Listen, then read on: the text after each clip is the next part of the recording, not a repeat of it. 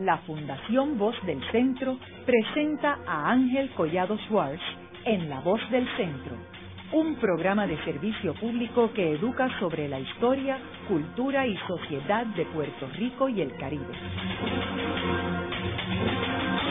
Saludos a todos. El programa de hoy está titulado La historia y cultura atlética en Puerto Rico. Y hoy tenemos como nuestros invitados al doctor Carlos Mendoza Acevedo y al doctor Walter Bonilla Carlo, profesores del Departamento de Historia en la Universidad de Puerto Rico en el recinto de Aguadilla.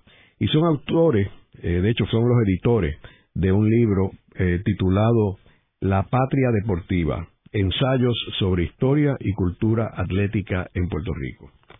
Eh, Walter, sería bueno comenzar el programa hablando eh, de los antecedentes del movimiento eh, atlético en Puerto Rico, del, olimpismo también. Eh, tú en el libro empiezas desde el 1882. primero, ¿por qué ese año?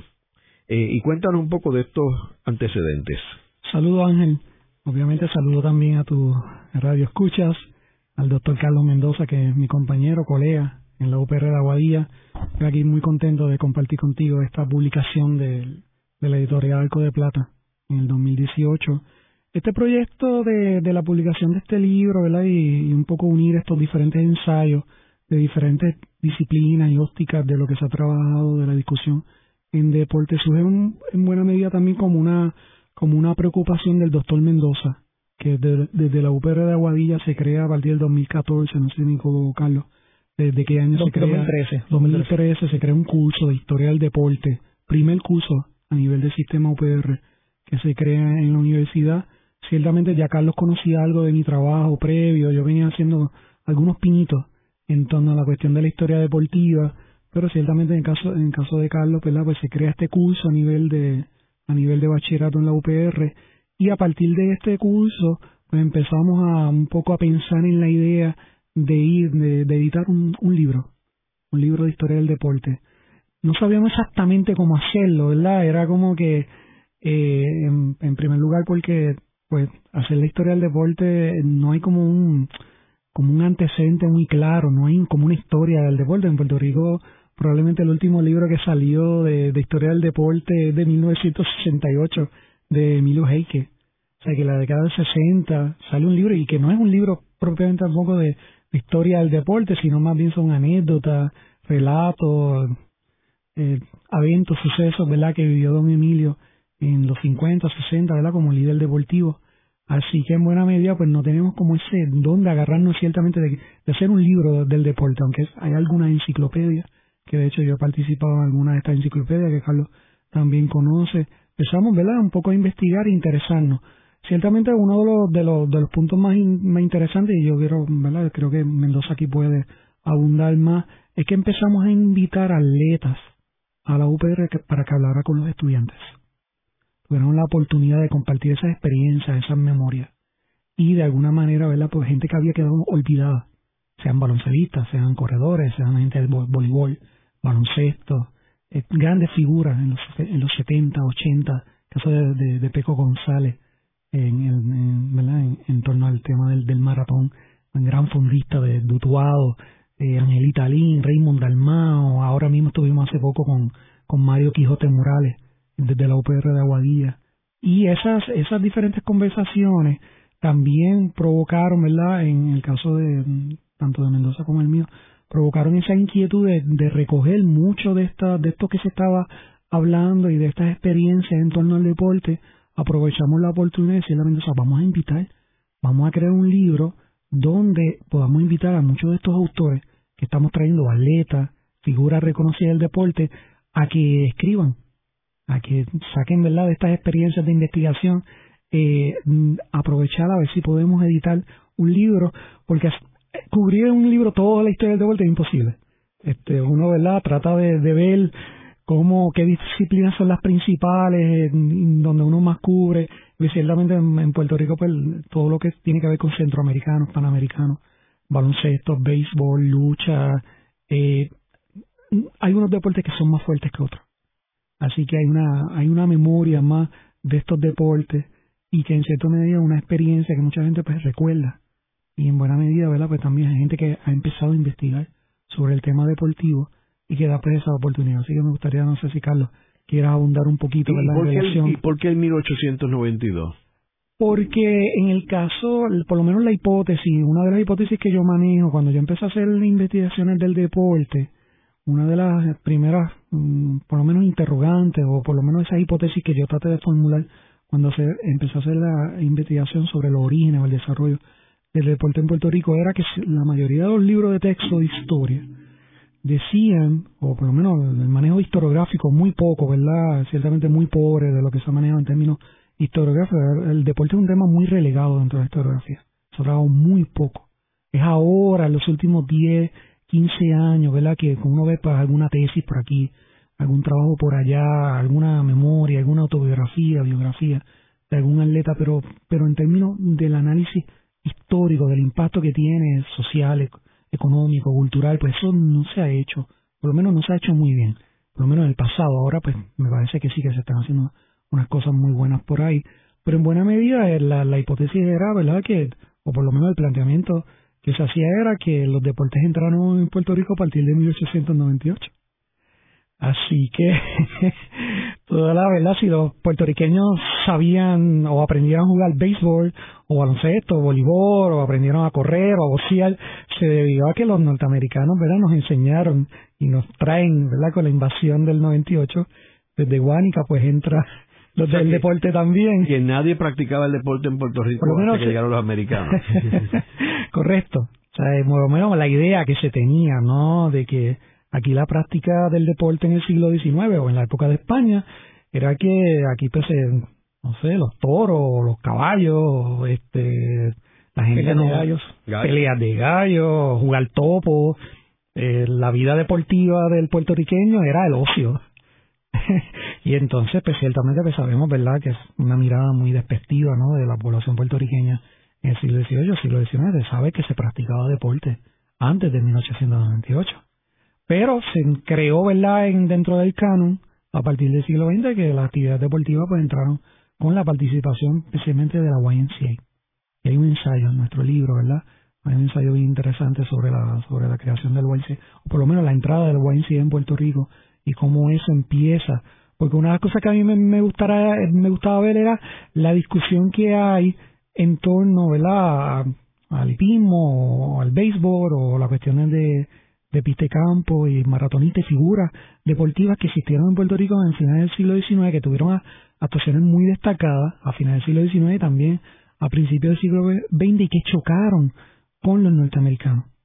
Por ejemplo, eh, los equipos de béisbol que había en Puerto Rico, aquí en, por lo menos de 1895, que es como la fecha, ¿verdad? Para la época de la guerra, de la guerra en Cuba, de muchos de estos inmigrantes cubanos que llegaron a Puerto Rico también, entre los puertorriqueños, eh, se empezó a jugar el béisbol, ¿verdad? Un béisbol muy caribeño, eh, béisbol, ¿verdad? Cubano, puertorriqueño, pero ciertamente, ¿verdad? Pues con la influencia de, lo que tiene y también con Santo Domingo, eh, la influencia que tiene, ¿verdad? El, béisbol de Estados Unidos como, como el deporte rey. Pero ciertamente cuando los norteamericanos, los equipos que empiezan a jugar con los puertorriqueños, los norteamericanos se molestan porque los equipos puertorriqueños le ganan los juegos a ellos.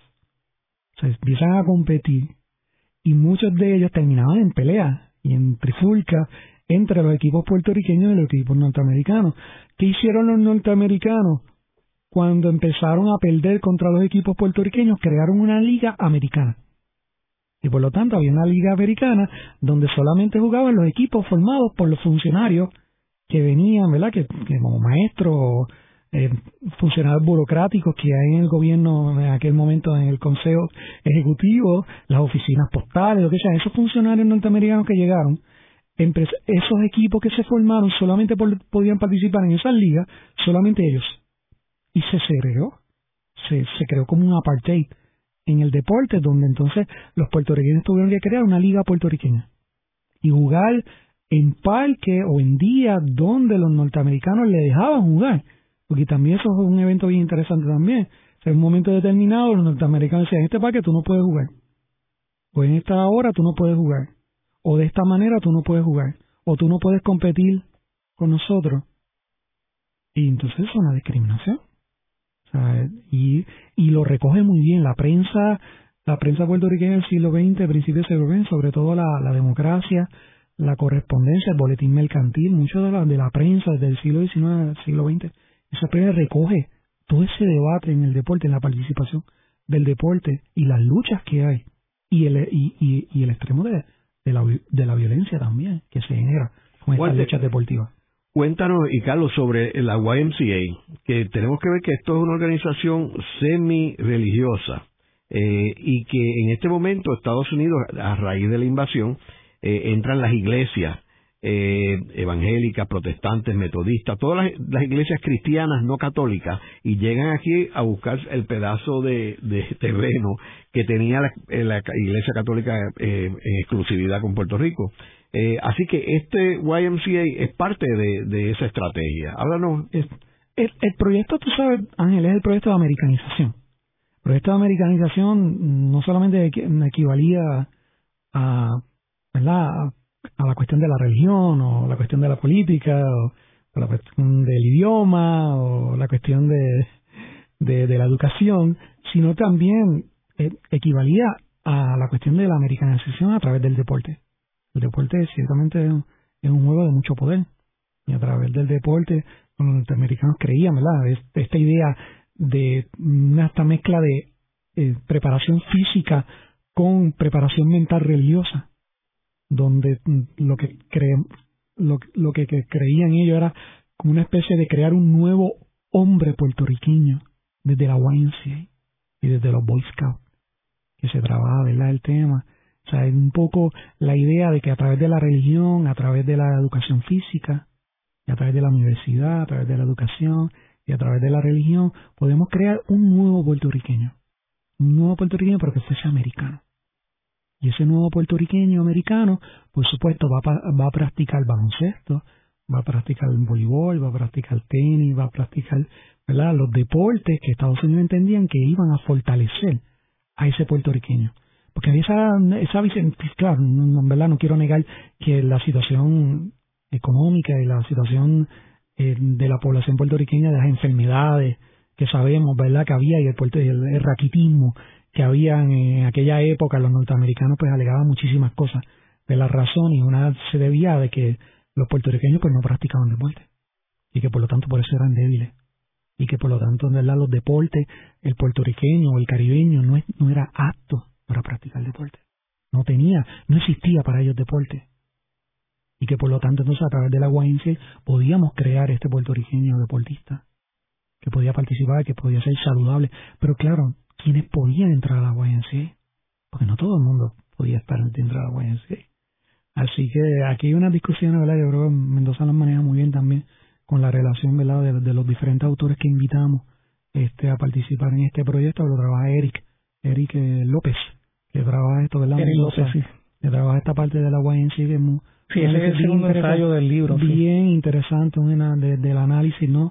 De los choques que tiene también la población puertorriqueña con la YNCA y la, también las autoridades norteamericanas y los gobernadores norteamericanos, ¿verdad? De favorecer la participación o, un poco, ¿verdad? La práctica de ciertos deportes. ciertos deportes y también cómo van erradicando otros otros deportes, ¿no? Como por ejemplo el fútbol que aquí en Puerto Rico en la época española se, se practicaba el fútbol. Y lo interesante es que pues Estados Unidos fue eh, no, lo programa en, la escuela eh, superior e intermedia de Puerto Rico. O sea que lo saca para darle prioridad a estos deportes americanos como americanizar el proyecto. Y el baloncesto el voleibol eh, le da prioridad entonces descarta al, fútbol. Y aquí había una práctica muy bonita de fútbol eh, desde la época española. Cierto de hecho los equipos norteamericanos cuando entran en el 98, juegan con los equipos de fútbol de los españoles, puertorriqueños, como siempre, ¿verdad? O sea, el, el, deporte, el aspecto iberoamericano, iberocaribeño, donde el fútbol juega un rol bien importante y juegan también, se sorprenden. Se sorprenden, ¿verdad? Los norteamericanos juegan, cuando llegaban en los barcos, formaban un equipo para jugar con, la, con los equipos puertorriqueños, y dentro, ¿verdad? dentro de equipos puertorriqueños hay españoles, dominicanos y cubanos también, y se sorprendían que perdían. Y entonces se molestaban, y que una manera, ¿verdad? Pues vamos a erradicarlo. O sea, si no me gusta, muy típico, ¿verdad? De, la idea esta, de esa mentalidad imperialista, de, que si no me gusta, pues lo erradico, lo elimino. Y uno de los deportes que se radica, ¿verdad? Y un poco se elimina es el fútbol. Sí, de hecho es bueno señalar también a, Reinaldo Álvarez, que uno de, los, de las personas que más ha investigado el fútbol aquí en Puerto Rico, tiene varios textos sobre sobre historia del fútbol en Puerto Rico.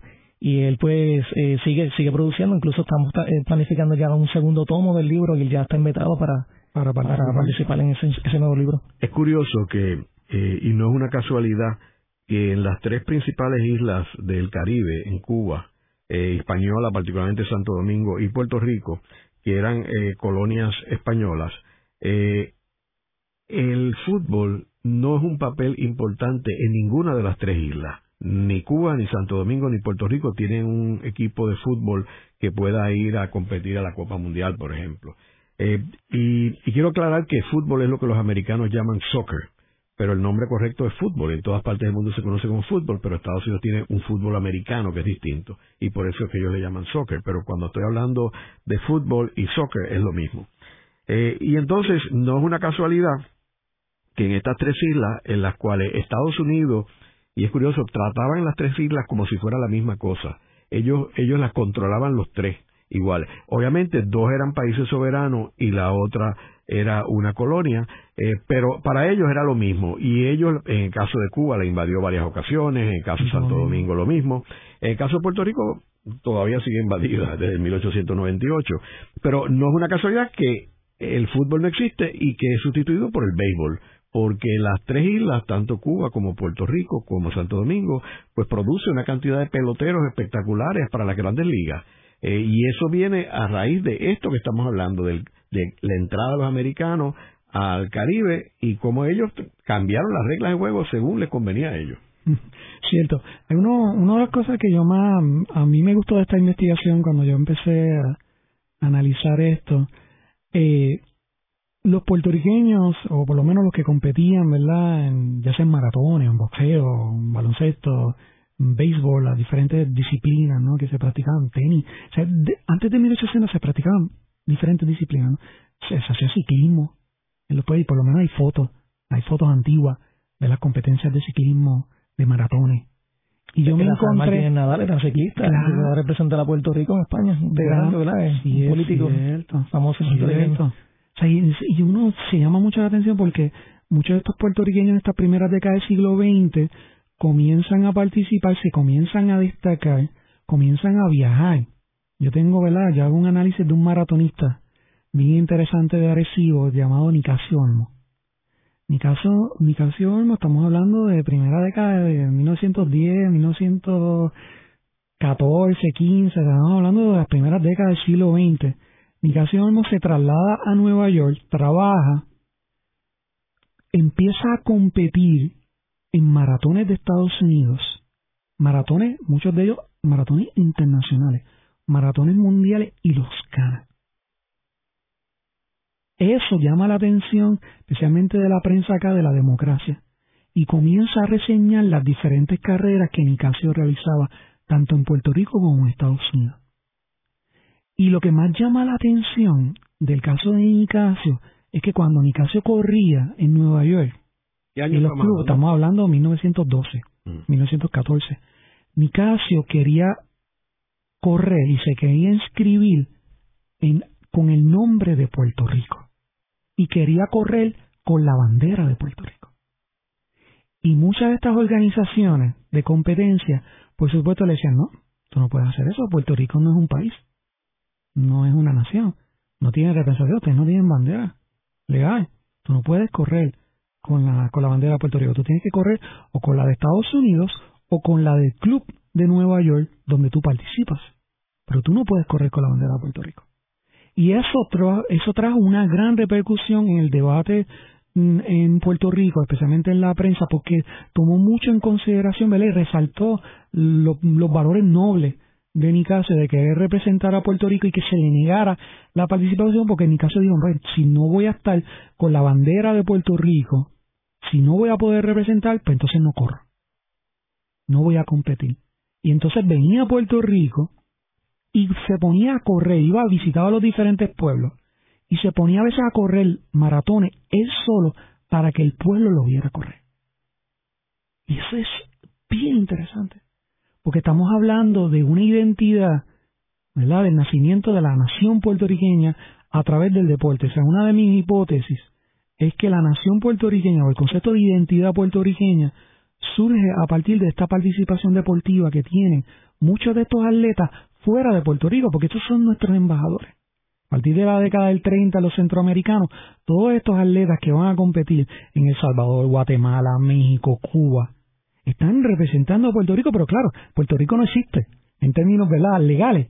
Así que tienen, no hay, no Así que hay una serie. ¿Cuándo que comienza a participar en los Juegos Centroamericanos? En, en el 1930.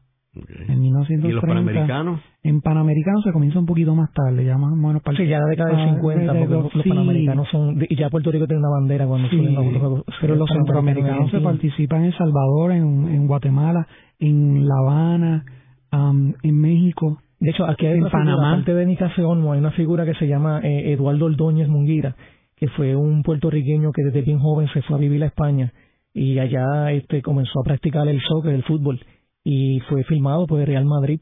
Probablemente yo creo que es el único eh, puertorriqueño que ha sido filmado en primera división.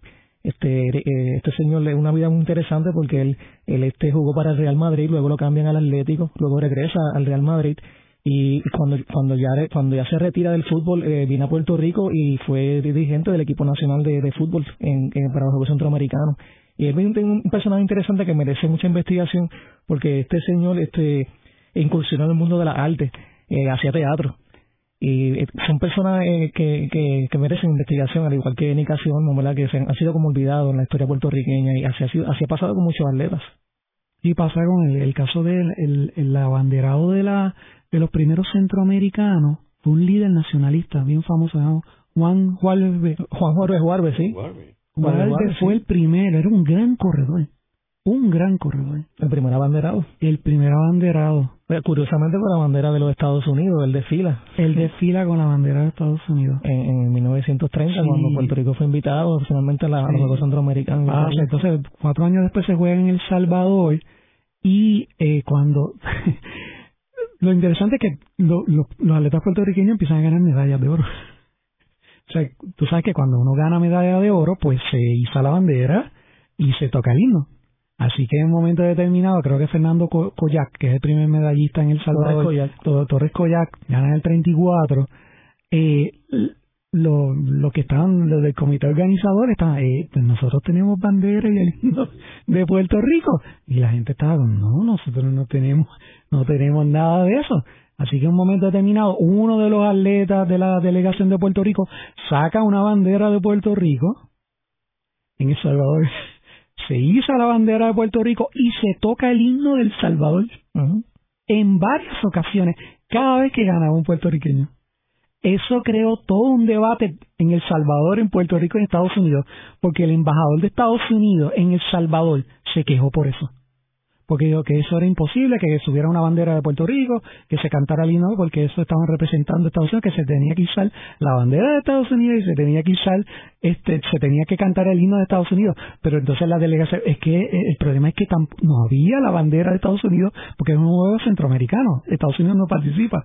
No es como los panamericanos que participa Canadá, participa Argentina, participa Estados Unidos. En un momento determinado el comité organizador le dice, pero es que aquí no hay, aquí no hay el himno de Estados Unidos. Aquí no hay la bandera de Estados Unidos. Que no, aquí nos quedaba a nosotros. Pues, él le usó la bandera que él prestó. Cantaron el himno en varias ocasiones.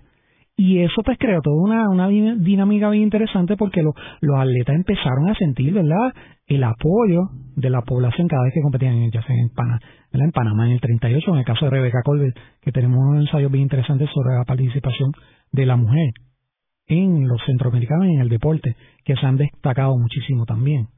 Y el caso de Rebeca Golde es llamativo. Haremos una breve pausa, pero antes los invitamos a adquirir el libro Voces de la Cultura, con 25 entrevistas transmitidas en La Voz del Centro. Procúrelo en su librería favorita o en nuestro portal.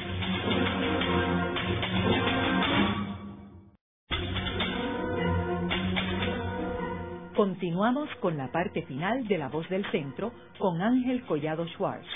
Pueden enviarnos sus comentarios a través de nuestro portal www.vozdelcentro.org. Continuamos con el programa de hoy titulado La historia y cultura atlética en Puerto Rico. Hoy con nuestros invitados, los profesores de historia del recinto de Aguadilla de la Universidad de Puerto Rico, el doctor Carlos Mendoza Acevedo y el doctor Walter Bonilla Carlos. En el segmento anterior estuvimos hablando de cómo el deporte, eh, como lo conocemos ahora, eh, fue oficializado tras la invasión de los Estados Unidos en 1898, donde parte de la estrategia de americanización era eh, promover los deportes americanos, particularmente el béisbol, el baloncesto, la lucha libre, el boxeo, el voleibol, y, y, olvidarse del deporte que es el principal deporte del mundo, el fútbol eh, llamado soccer por los americanos. Eh, y, y vemos cómo el deporte ha sido un, un instrumento de, de poder este eh, respaldar el nacionalismo, el, el los valores patrios eh, de nuestro país. Eh, nos quedamos hablando de las mujeres, eh, Walter, en el segmento anterior. ¿Qué rol jugaron las mujeres en términos del desarrollo olímpico y atlético en Puerto Rico? Bueno, en los Juegos Centroamericanos de 1935 en El Salvador es que participa eh, la mujer puertorriqueña, si no me equivoco, ¿verdad? Fue en El Salvador, donde pues se destacó Rebeca Colbert ganando una, la primera medalla eh, centroamericana, primera medalla eh, en una competencia atlética donde Puerto Rico participa. Y después de Rebeca continuaron eh, varias mujeres que se van a destacar en la, en la en los deportes a nivel internacional. Eh, en el libro nosotros tenemos un, ensayo que lo escribió la, la compañera Delia, Delia Lizardi, que trata precisamente sobre los prejuicios que ha tenido la mujer en el deporte, cómo ha sido discriminada a través de, de, de todas. Eh, por ejemplo, en el caso del boxeo, eh, tenemos un ensayo sobre el boxeo. Es interesante cómo el boxeo femenino a nivel profesional comenzó en la década del 90 y eh, nos, señala este Juan Santiago, que fue el autor de, ensayo sobre boxeo, que las mujeres, por ejemplo, ganan 10 veces menos que el, que el hombre eh, y, prácticamente hace lo mismo, boxear. O sea que, que es interesante cómo la mujer ha sido discriminada en los deportes y, y más aún cuando la, la, medalla olímpica, eh, la primera medalla olímpica en, una competencia internacional de oro la trae una mujer e incluso actualmente está Sara Rosario ¿no? Eh, dirigiendo el Comité Olímpico que es interesante no cómo, cómo ha sido discriminada la mujer eh, prejuicio este, hacia ella y en el caso de Rebeca, pues abre el camino para que otras mujeres comiencen a representar a Puerto Rico a nivel internacional. Y aquí hay una figura también que es destacar, que es el padre del olimpismo en Puerto Rico, se llama Julio Enrique Monaga. Monaga. Monaga bien, bien interesante el caso de Monaga, porque Monaga, ¿verdad? Se inserta en estos proyectos en la década del 30 de la, eh, creo que había una oficina de parque y recreo, y la idea de que todos los pueblos tuvieran un parque. Y, ¿verdad? Y un poco de que los, atletas puertorriqueños se prepararan para competir a nivel centroamericano en competencias regionales. El problema de Julio Enrique Monaga que en un momento determinado eh, le coge manía cuando las mujeres, porque las representaciones femeninas al principio se veían como una especie de aditamento, como aditamento, como un adorno, decoración, decoración de que fueran a embellecer las competencias, fueran a embellecer. Pero resulta que el aditamento comienza a ganar medallas de oro. Tú te puedes imaginar una cosa, se supone que estas, que las traemos aquí de decoración empiezan a ganar más medallas que los, que los mismos hombres. Entonces, mucho de ese machismo se refleja en la década de 40 cuando el mismo Julio Enrique Monagas prohíbe la participación de las mujeres en muchas de las justas centroamericanas y panamericanas.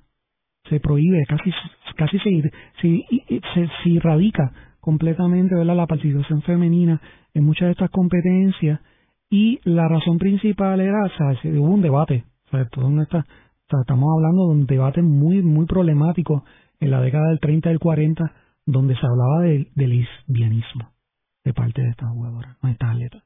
Se les atacaba por participar y se les Incluso el mismo Emilio Hey, que en sus textos también, se ve algo de eso en, Ese machismo tan rampante que había. Sino que vamos a tener el caso, ¿verdad? Y lo analiza muy bien Delia y, y también organiza Lourdes Bay, uno de los ensayos, sino que tenemos que esperar a los 70 con el título 9. Tiene que ser una ley federal la que empiece a obligar a de que si tú quieres fondos para que esas representaciones vayan a competir, tú tienes que incluir a las mujeres. Así fue como empezaron a destacarse muchas de estas atletas nuevamente en los 70 y 80 que pudieron entrar a participar, a, participar en, en, diferentes disciplinas a nivel centroamericano, panamericano y olimpiadas, especialmente en deportes de combate, donde no se veía la lucha, donde se ve el taekwondo, el karate, este diferentes deportes de, combate. realmente la mujer entra en la década del entra tarde, bien tarde entra bien tarde pero pero es por esta ley. Tiene que ser esta ley la que empieza a presionar y entonces no le queda más remedio al Comité Olímpico que empezar entonces a, fomentar de que participara. Y efectivamente tan pronto se empiezan a incluir empiezan a ganar nuevamente. Ya en el centroamericano del 86 de en Santiago en República Dominicana empiezan a ganar empiezan a ganar oro y uno ve, ¿verdad? A partir de, los 80 y 90, que la mayoría de, las medallas que se traen a nivel centroamericano panamericano son medallas en deportes de combate femenino. Taekwondo, karate, lucha. es, curioso, interesante. es curioso lo que mencionó Carlos en términos de la medalla de oro que ganó Puerto Rico en las últimas Olimpiadas, que es la única medalla de oro que tiene Puerto Rico y la, lo consiguió una mujer, Mónica Puig, y en un deporte que no es un deporte que se practica en Puerto Rico por las masas, que es el tenis. Eh, o sea que fue todavía más dramático eh, y entonces gana contra una alemana este eh, la medalla de oro. O sea que en realidad eso fue una hazaña que, que nadie podía haber pronosticado hace unos días, hace unos años atrás. De hecho, este, también es, bueno señalar que en los Juegos Centroamericanos que se hicieron en Puerto Rico, en San Juan, en el 66, la, fue una mujer la que más medallas ganó. no recuerdo ahora el nombre, pero Anita Layande. Anita Layande, sí. La ganadora. Ganó 10 medallas en esa competencia, hasta ahora es la máxima. Y le decían Anita la lancha. sí. es cierto, es cierto. Si uno se pone a hacer la historia del deporte, en el aspecto femenino te, te encuentras con una serie de, de datos y acontecimientos bien interesantes y figuras que, merecen investigación. Y que se han olvidado. Yo creo que una de las aportaciones que hace Mendoza a través de este curso y de las conferencias y los simposios es tratar de rescatar la figura femenina dentro del deporte. a veces se relega. Ahora, ¿verdad? Con el caso de Mónica, pues ha tomado relevancia y nuevamente pues se toma, ¿verdad?, en consideración. Pero ciertamente todavía lo que es la brecha salarial todavía está en el deporte es salvaje. La diferencia de lo que gana una mujer, ¿verdad?, versus un hombre en maratón, en tenis en cualquier disciplina es, abismal. En ese sentido hay mucho todo, hay mucho trabajo que hacer a nivel deportivo, ¿no? Para, para favorecer la participación femenina. Walter, estamos hablando de monagas y vale la pena este eh, narrarle nuevamente a nuestros radioescuchas, aunque tenemos un programa sobre esto, que es la participación olímpica de Puerto Rico en el 48, que es la primera vez que Puerto Rico, el equipo de Puerto Rico, participa en unas Olimpiadas. Eh, y aquí hubo unas coyunturas históricas, porque en ese momento tenemos que recordar que la Segunda Guerra había terminado tres años antes. Y no había muchos equipos participando, porque durante la guerra no hubo Olimpiadas. Y entonces eh, eh, había una, una estrategia de ellos de buscar más, más equipos. y Puerto Rico se coló en esa estrategia porque habían el mismo Londres había sido bombardeado y estaba recuperándose, estaba en una crisis económica, eh, Alemania obviamente no está en posición de participar, ni Japón tampoco, eh, ni Italia, o sea que había una coyuntura bien especial y Monaga se cuela por ahí y Puerto Rico logra participar haciendo una bandera más o menos este bastante primitiva diría yo del, del símbolo de San Juan, etcétera. Cuéntanos sobre sobre ese episodio. ahí la ahí la gran, ¿verdad? Obviamente el gran acontecimiento del 48 es que ganamos la primera medalla a nivel olímpico, pero en la disciplina del boxeo. Y el boxeo es otra disciplina que también tuvo muchísimos problemas. Pues yo sé, los norteamericanos son raros en cosas, ¿verdad? Esas primeras décadas todavía hay que estudiarlas tanto. Porque los norteamericanos veían al boxeo, los peleas de gallo, los, toros, eh, todo, todo lo que podía venir de Europa, lo veía como algo malo. Y en un momento determinado hasta las peleas de boxeo se prohíben. No había cosa que ellos no quisieran prohibir, que tuviera alguna identificación que se practicara antes. Pero es que la, la, la justicia poética de nuestra historia es tan maravillosa, Porque la primera medalla la trae Juan, Juan Evangelista Venegas. Venegas, ¿verdad? Que de hecho es el padre de una senadora que tenemos, ¿verdad? Por ahí en este país. No sé si es, creo que familiar de ella. Este, pero en caso de la primera medalla a nivel olímpico es la trae evangelista, Evangelista Venegas, sí, es bronce, trae un bronce a participar y los atletas que van pues hacen un viaje desde, desde San Juan en barco hasta hasta Europa y pasan verdad las mil y una noches de hecho, el gobernador aquel entonces era Piñero. Era Jesús de Piñero. Y, y, él, no, él se ponía en que Puerto Rico participara hasta que llegaron con Monaga, que fue realmente el que el, gestor de, este, de esta participación olímpica de Puerto Rico. Tenemos varios. Fue una delegación muy grande, pero participamos allí. Ángel, en Mendoza y yo estamos muy interesados también en el boicot del 80. También a Moscú, porque también enviamos una representación a Moscú, precisamente de boxeadores a competir y nos fuimos por encima del boicot de Carter y el boicot de Romero Barceló aquí en Puerto Rico. Y eso es un evento que se ha estudiado bien poco. Hace poco ahora salió un libro recientemente de Vilma Bujosa, el Comité Olímpico. El Comité Olímpico sobre la defensa de la soberanía, porque esos son los pocos espacios que nosotros tenemos de soberanía. El deporte y los concursos de los concursos de belleza. Y se han dado unos debates políticos en torno a esa soberanía desde los 60, el mismo no solamente en el 48, también en el 66 con la participación de Cuba. Aquí no se quería en el 66. Con el cerro pelado. Con el famoso cerro pelado del barco que se vino a Cuba que no pudo atracar. Los atletas tuvieron que los traer, yo no sé, los remolcaron, el barco estaba retirado, ¿verdad? Y una lancha tuvo que traer a los cubanos porque ese barco no podía atracar en plena época de la Guerra Fría podía atacar, a, atracar ¿verdad? En, el muelle de San Juan y los atletas tuvieron que moverlos con una grúa y montarlos en lancha y poco a poco, poco a poco traerlos, ¿no? Y hubo un debate de muchos de los líderes federativos de que Cuba no participara. De hecho, y hablando de ese de ese boicot, es interesante que eh, algunos de esos protagonistas que representaron a Puerto Rico en Moscú están vivos. Alberto Mercado, por ejemplo, el, el boxeador, y que de hecho estuvo allí en Opera Guarilla y nos enseñó documentos de cómo este Ferrer, el, el, gobernador, el, de, o sea, de Ferrer, que estaba en el Senado en ese momento, le envió carta eh, diciéndole, pues, ¿por qué tú estás haciendo esto?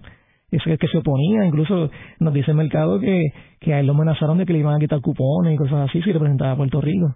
Sí, Era pero, interesante. No, claro, el, de hecho Mario Morales nos contó también que un momento de el equipo de Puerto Rico baloncesto venía de ganar a nivel panamericano una medalla de plata Aquí, la, aquí se celebró unos Panamericanos en el 79, famosos Panamericanos en el 79. Y el equipo de baloncesto ganó la medalla de plata en contra de Estados Unidos. Eso fue todo un evento.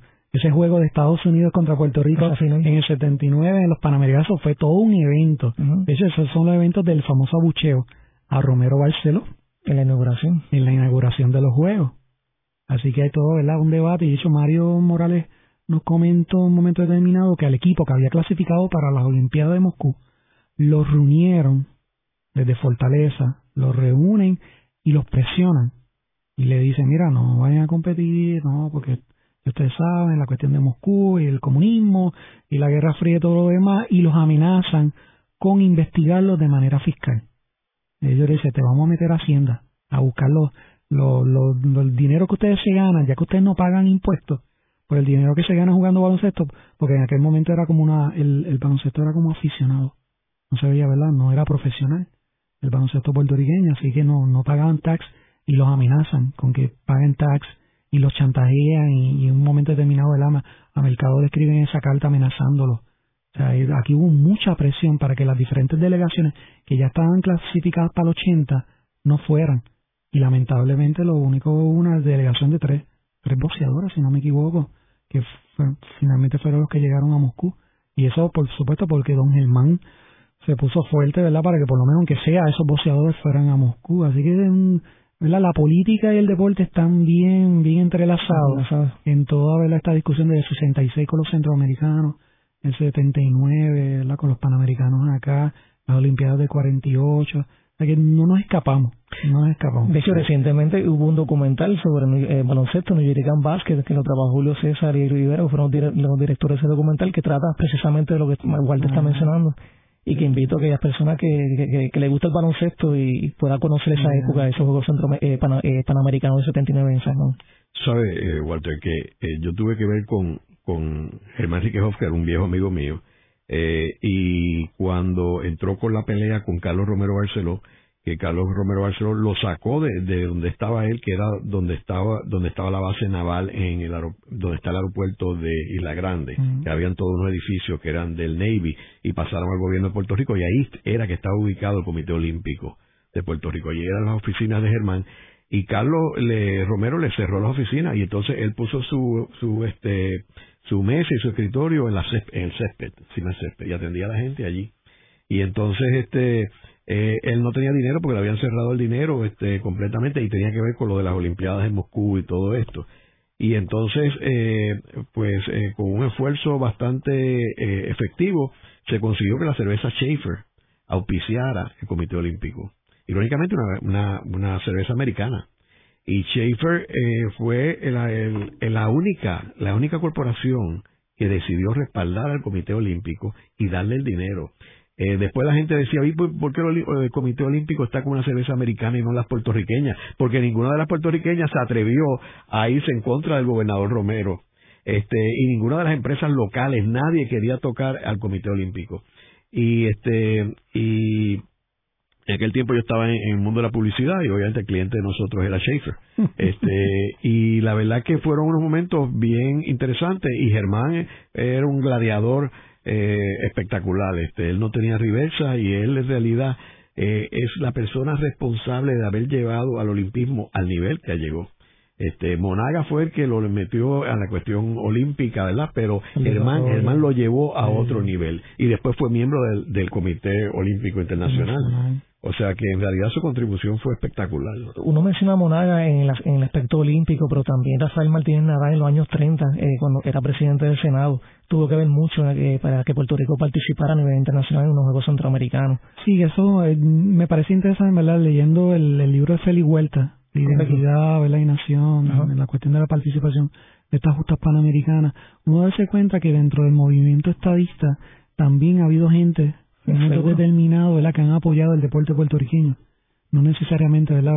Eh, y ese es el ese es el hecho, ¿verdad? Que siempre ha habido en Puerto Rico, de que si se, Puerto Rico se hace Estado, pues desaparece, ¿verdad? El Comité Olímpico y muchos de los de los estadistas pues, están luchando mentalmente con, ¿verdad? Con esa situación de, de, de sentir y de querer tener, ¿verdad? Un equipo representativo nacional y al mismo tiempo pues querer ser Estado.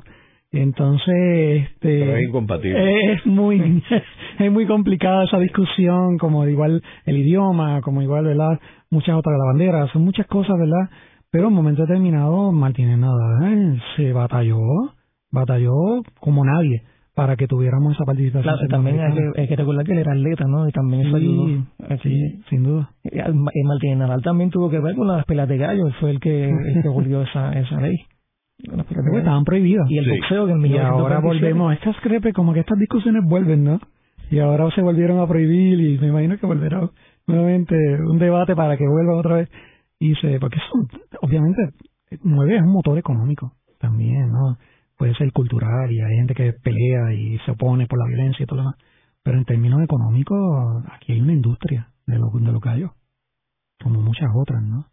Que son importantes. Y en términos de eh, cómo se fue desarrollando el atletismo, eh, ya entrado en, en, el, en la segunda parte del siglo XX, eh, donde obviamente tuvo un, un, este, un empuje mucho mayor este con el Estado Libre Asociado, porque este, ya hay, y digo, y coincidió con, el, con la entrada de Puerto Rico en las Olimpiadas en 48, que fue antes del Estado Libre Asociado. De hecho, es curioso que en el cuando eh, surge este, la participación de Puerto Rico, no se podía usar la bandera de Puerto Rico porque estaba prohibida por la ley de la mordaza.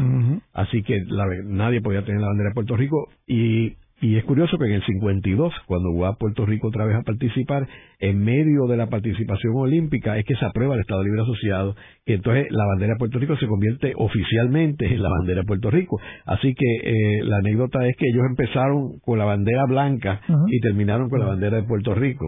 Yo, yo, pienso que el único país eh, en la historia del olimpismo que ese, ese, esa situación se dio, ¿no? Que se bajó la bandera y se, se voló la nueva bandera del país, del Estado.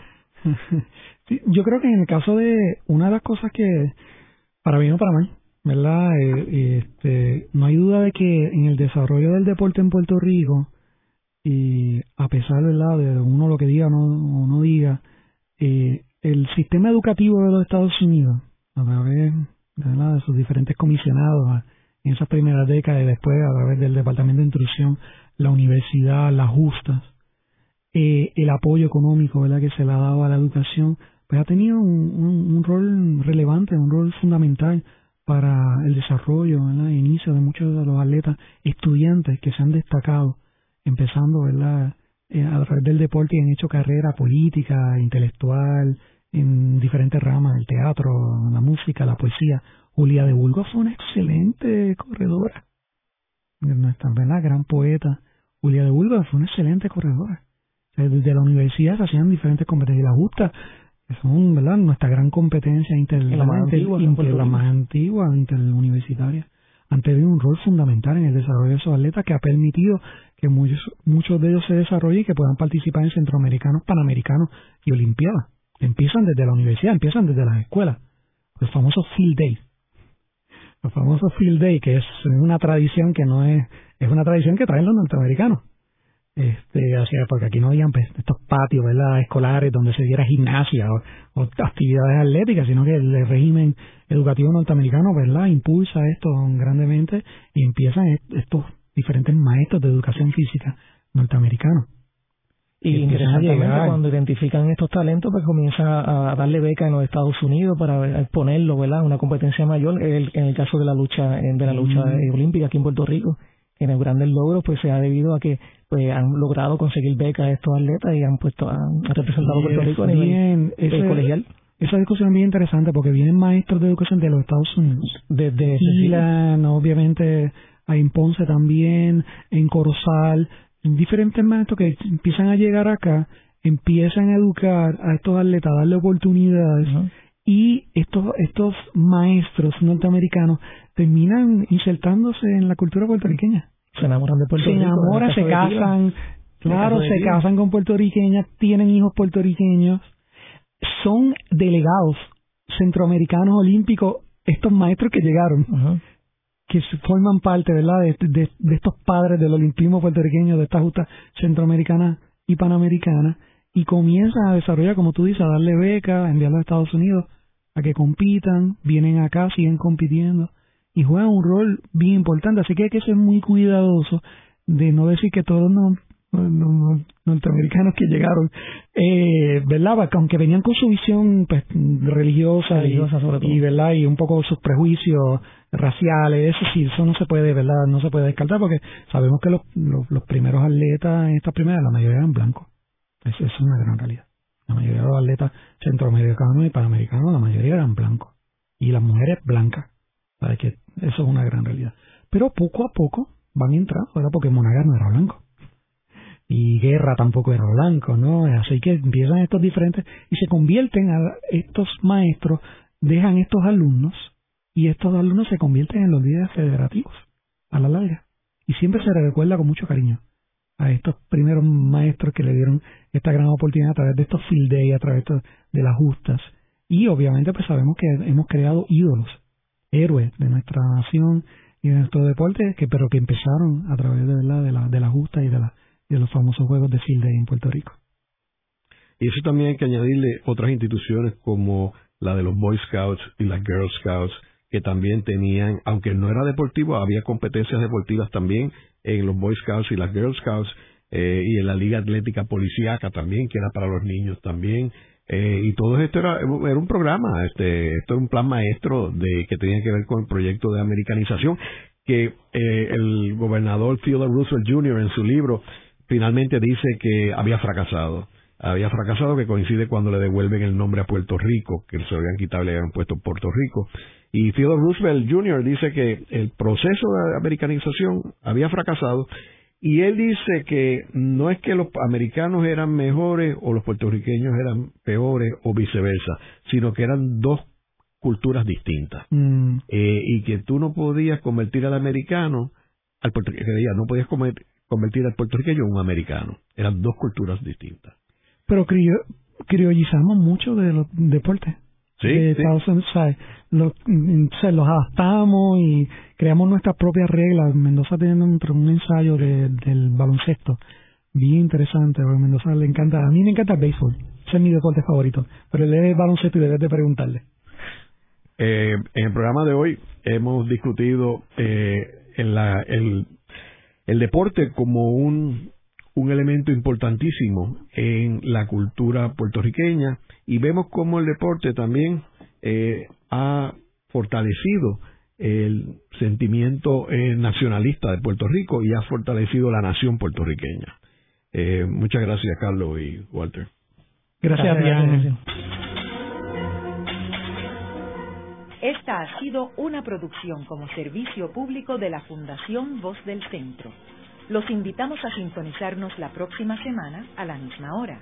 Y recuerden que pueden adquirir el libro Voces de la Cultura en su librería favorita o en nuestro portal.